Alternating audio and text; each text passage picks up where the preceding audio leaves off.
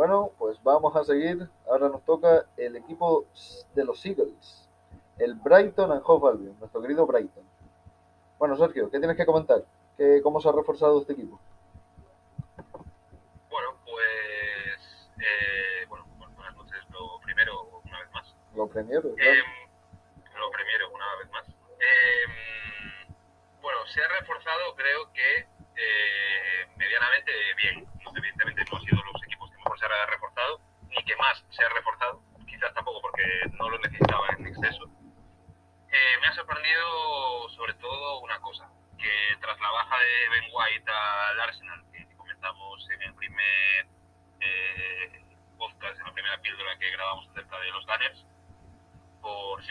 55 millones, eh, no hayan reinvertido parte de ese dinero en un central.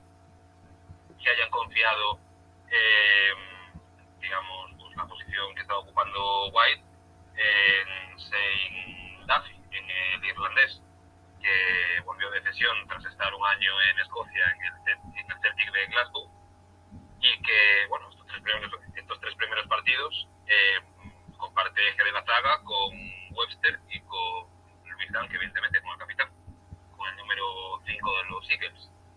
Eh, lo que sí me falla es que, bueno, Graham Potter eh, es un entrenador que defiende en un 4-4-2, utiliza muchos centrales incluso en las posiciones de carrileros, ya que ataca con, bueno, puede atacar con un 3, 3-3-2-2 quizás, eh, y en la posición de carrileros utiliza o bien a centrales o bien a mediocentros, es decir, no utiliza en su esquema, no tiene cabida los hombres de banda. El único hombre de banda que puede existir eh, es el Estrossar, es el belga, pero nada, juega por dentro en una posición de, de la punta, por detrás de Mopé. Que en mi opinión lo hace hasta mejor, de hecho. Sí, sí, para mí también. Yo creo que ahí el belga tiene mucho más peligro que no jugando por banda. Entonces, eh, utilizando a Pascal Gross, que es un medio centro, medio centro ofensivo, como carrilero derecho. Está utilizando a March, que bueno, sí, es un hombre que juega, juega por fuera, pero que actualmente está lesionado. Y que si no Graham Potter prefiere a Modera al, al polaco, otro medio centro que juega en esa posición. Y, pero que bueno, precisamente yo creo que ante, que ante estos problemas que puede ver eh, Graham Potter, eh, el Brighton incorporó el último día de, de, mercado, creo que fue ayer, si no recuerdo mal, a Marco Curella, eh, procedente de Getafe, que creo que pagó una cifra cercana a 18 millones de euros. Correcto, correcto. Pues es la cláusula, además. Sí, sí, por eso me acuerdo, porque era eso, si no, no lo podían fichar. Entonces, bueno, a priori Curella me puede parecer un buen fichaje, pero sí que tengo curiosidad en saber cómo Graham Potter lo encaja dentro de ese esquema. Yo creo que acabará moviendo un poquito más a McAllister hacia adentro. Puede jugar. El otro día jugó la, la lana de, de, pivote, que en realidad me sorprendió. Lo, no lo hizo mal y tiene esa faceta pasadora de, de, bastante eficacia. Pero bueno, igual, igual lo puede mover más hacia ahí. También recordemos, por destacar algo, la vuelta del Amti. Igual sí tiene una tendencia a jugar por banda. Acaba jugando por banda y por eso también quiere a, a Cucurella así bastante incisivo de, en el puesto de carrilero. Sí, sí, puede ser. Es decir, pasado cuando jugaba Lamti antes de estar lesionado, eh, bueno, es que la influencia que tenía Lamti eh, en el carril derecho era altísima. Eh, quizás también es por lo que destacaba tanto este jugador, porque al final cuando no tienes jugador exterior o cuando no tienes juego por fuera, cuando realmente tienes un jugador que es autosuficiente a la hora de conducir, a la hora de regatear, que tiene profundidad, etcétera, siempre va a destacar más, ¿no? Siempre es más necesario en un equipo de este, que, de este calibre. Eh, pero, pero bueno, si a lo mejor quiere repetir lo mismo en Cucurella por el costado izquierdo, evidentemente es un jugador totalmente distinto al Amti, no, es un jugador más, más físico, más incisivo, eh, no tiene tanta capacidad para regatear, eh, le permite defender arriba también, porque es un jugador que, bueno, desde que está, pues desde que jugó a las órdenes de Bordalás en el Getafe, eh, lo hizo de, de, interior y es capaz de ir a la presión, eh, de, es un jugador con una gran capacidad pues, para repetir esfuerzos, bueno, sí, evidentemente es un todo a un equipo de este, de este escalón de la Premier me viene que ni pintado, pero, pero bueno, tengo curiosidad por saber cómo encaja.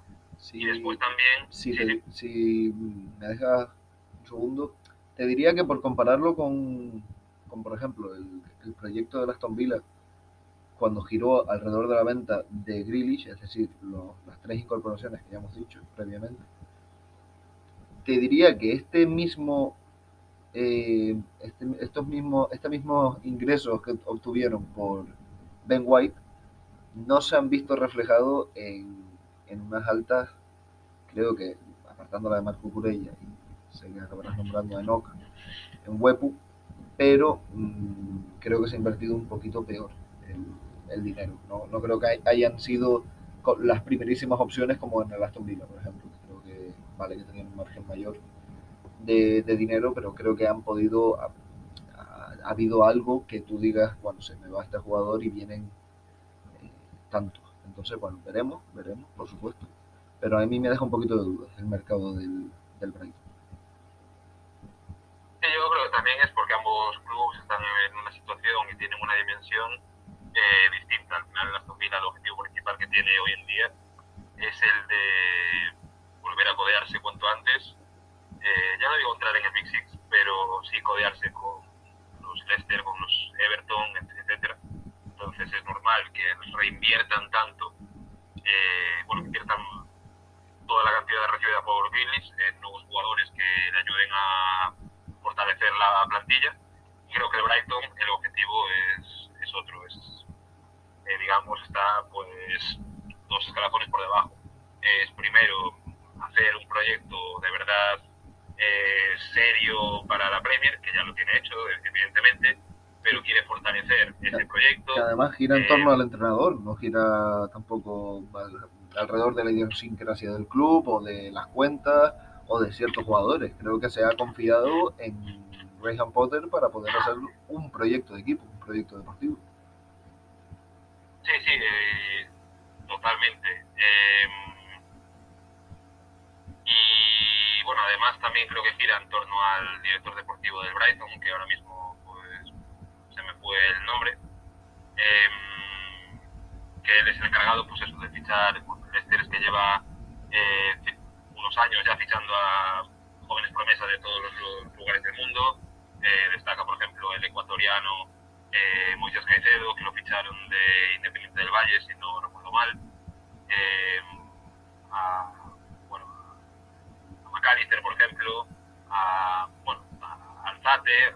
Son jugadores jóvenes ¿no? que están en un equipo para cumplir unos objetivos, yo creo que a largo plazo. Y bueno, si lo comparas con Aston Villa, Aston Villa lo quiere los objetivos y los quiere ya. Eh, por, por ejemplo, también destaca eh, un fichaje que hicieron este verano, el de Abdallah Sima, de procedente de Flavia de Praga, el, el senegalés que destacó el año pasado en Europa League, hizo muy buenos partidos, un jugador muy físico, veloz, va muy bien al espacio, eh, tiene gol, es delantero, eh, puede jugar de extremo también. Y bueno, por ejemplo, lo cedió, lo cedió ayer a segunda división al Middlesbrough. Creo que, creo que puede ser. Sí, yo creo que Pero- dentro, dentro del mercado de, de traspasos, perdón. Ah. Ok. Dentro del mercado de traspasos no se han tampoco reforzado muy bien y demás, pero sí es verdad que tienen plantilla, tienen una buena plantilla para quedarse en Premier y además creo que todo pasa por confiar